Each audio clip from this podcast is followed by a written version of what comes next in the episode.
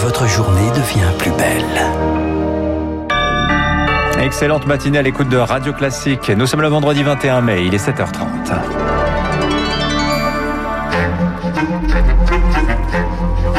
7h30, 9h, la matinale de Radio Classique avec Dimitri Pavlenko. Et c'est un plaisir de vous accompagner jusqu'à 9h. À la une ce matin dans l'actualité, un chèque, un chèque de 300 euros pour favoriser l'accès des jeunes à la culture. Et Emmanuel Macron généralise aujourd'hui ce qui était, Augustin Lefebvre, l'une de ses promesses de campagne. Le déplacement du chef de l'État à Nevers, dans la Nièvre, une des, un des 14 départements dans lesquels le pass culture était testé. Les 800 000 Français âgés de 18 ans vont bénéficier d'un forfait de 300 euros pour acheter livres, musique ou places de spectacle. À partir de janvier, les adolescents recevront en plus 200 euros répartis en plusieurs tranches entre la quatrième et la terminale. De quoi arriver aux 500 euros promis par le candidat Macron. Une mesure diversement accueillie, Cyprien Pézril. Dans le Vaucluse, Julien est très content d'avoir bénéficié des 500 euros de son passe culture. Le dispositif expérimenté depuis deux ans dans son département lui a permis de se former à la musique. J'ai pu acquérir un piano synthétiseur. Si j'avais pas eu accès au passe culture, j'aurais peut-être pas tenté. Parce que vraiment, ça nous donne une, une sorte de liberté économique. Vraiment, on se soucie pas réellement des dépenses. La musique pour Julien, mais ce sont d'abord les livres que les jeunes utilisateurs plébiscitent. Ils représentent 60% des réservations en 2020. Un engouement constaté par Dominique Fredge dans sa librairie de Rennes. Très rapidement, on a constaté qu'il y avait de plus en plus de demandes sur les essais dans les domaines sociétaux, sur la littérature, sur les beaux-arts aussi. Et aujourd'hui, on tourne entre 6 à 9% de notre chiffre d'affaires avec ces jeunes du Pass Culture. Paris gagné alors pour ce dispositif censé rapprocher les jeunes et la culture. Pourtant, la députée UDI, Frédéric Dumas, est sceptique. L'objectif, c'était pas que des gens qui ont envie consomment. Ça, dans ces cas-là, on peut faire un pass culturel tous les jours. L'objectif, c'était de donner accès à la culture à des personnes soit ne peuvent pas la consommer parce qu'elle est trop chère, soit n'ont pas accès parce qu'il n'y a pas eu d'éducation artistique et culturelle. Et donc c'est un échec. Et pour tenter de chercher les publics défavorisés, le gouvernement prévoit des partenariats entre le PASS et des lycées professionnels ou des foyers de jeunes travailleurs. Cyprien Pézery, la culture qui va peut-être aider nos jeunes à retrouver un peu le moral. La crise sanitaire a des conséquences sur leur santé mentale.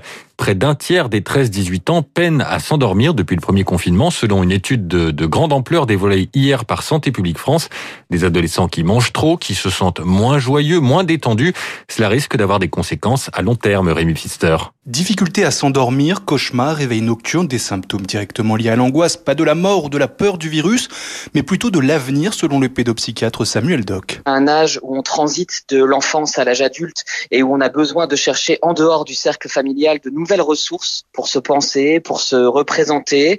Il est très très difficile aujourd'hui pour la jeunesse de se projeter. Vous imaginez bien un monde dans lequel il y a une épidémie. Beaucoup de patients me disent par exemple que la crise sanitaire, on va en sortir, mais qu'ils seront passés à côté de leur jeunesse, qu'ils ne se seront pas créés de souvenirs, qui laissent à penser que voilà, il restera une cicatrice. Une détresse accentuée également par le manque d'activité, plus de 60% d'augmentation du temps passé devant les écrans selon une récente étude de la Société de pédiatrie. Une spirale infernale, explique la psychiatre Hélène Romano. Ça leur permet d'être dans l'évitement, de pas être dans la réalité. Et ça peut conduire à une conduite addictive parce que ça leur évite d'être angoissés. Le sport est très thérapeutique, les activités de loisirs sont très thérapeutiques, c'est besoin de sortir de chez eux. Et quand euh, on ampute un, un enfant, un adolescent de ces ressources-là, c'est beaucoup plus compliqué. Les protocoles sanitaires dans les collèges et lycées, leur seul lieu de rencontre, accentuent aussi la détresse. Certains se sentent pointés du doigt et développent un sentiment de culpabilité, comme s'ils étaient les principaux vecteurs de la maladie. Rémi Pfister, depuis mercredi, les jeunes et les moins jeunes peuvent se retrouver en terrasse et ce retour de la consommation d'alcool hors du domicile inquiète la sécurité routière. Elle a lancé une campagne de prévention. Nous retrouvons un peu de liberté, retrouvons aussi nos bonnes habitudes, car si les chiffres de la mortalité sont en baisse par rapport à ceux d'il y a deux ans, moins 14% en avril, certains conducteurs ont abandonné la prudence quand ils ont constaté qu'il y avait moins de monde sur la route. La déléguée interministérielle à la sécurité routière, Marie Gauthier-Melleret, estime donc que ce rappel est vital. Avec la crise sanitaire, eh bien, il y a eu une recrudescence des comportements à risque sur la route, par exemple les grands excès de vitesse ou l'usage du téléphone. C'est pourquoi nous redoutons d'autres comportements à risque avec cette réouverture des terrasses et le couvre-feu désormais décalé à 21h. Nous souhaitons donc inviter tout le monde à retrouver en même temps que les terrasses et les sorties, eh bien, nos bonnes habitudes sur la route, c'est-à-dire ne pas conduire après avoir consommé de l'alcool et retenir ceux qui seraient tentés de le faire. Un propos recueilli par Victorien Villaume. Et pour éviter de fermer une nouvelle fois bars et restaurants, cinémas et salles de spectacle, le gouvernement accélère sur la vaccination. Les adultes de 18 à 49 ans pourront recevoir une première injection dès le 31 mai au lieu du 15 juin. Pour les enseignants et autres professions prioritaires, ça sera dès lundi. C'est ce qu'a annoncé hier le Premier ministre Jean Castex. Jean Castex qui sera aujourd'hui dans la Drôme. Il devrait annoncer une série de mesures pour améliorer la qualité du réseau de téléphone fixe.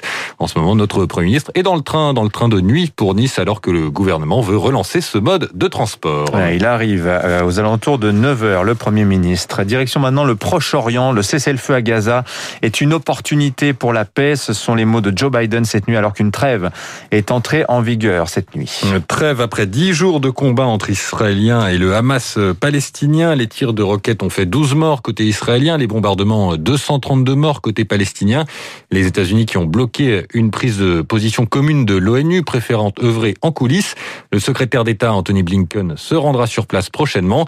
Pour le géopoliticien Frédéric Ancel, professeur à Sciences Po, cette volonté de relancer le processus de paix risque de se confronter à la réalité politique intention de très bonne volonté hein, de la part de Joe Biden. On revient d'ailleurs à une diplomatie américaine traditionnelle, hein, pro-israélienne, mais en même temps pas inconditionnelle, et globalement intéressée à, au retour sur les rails d'un processus de paix. Et en l'occurrence, entre Israël et l'autorité palestinienne, hein, qui est le seul des deux interlocuteurs euh, palestiniens à être reconnu par l'ONU. Pour l'instant, il y a des coalitions et des gouvernements à la tête de l'État d'Israël et à la tête de l'autorité palestinienne n'ont pas suffisamment de volonté ou en tout cas pas suffisamment de capacité politique d'aller euh, plus loin dans, dans un vrai processus de paix. Frédéric Ancel, joint pour Radio Classique par Charles Bonner. On termine ce journal avec un départ à la retraite, celui du navigateur Internet, euh, Internet Explorer.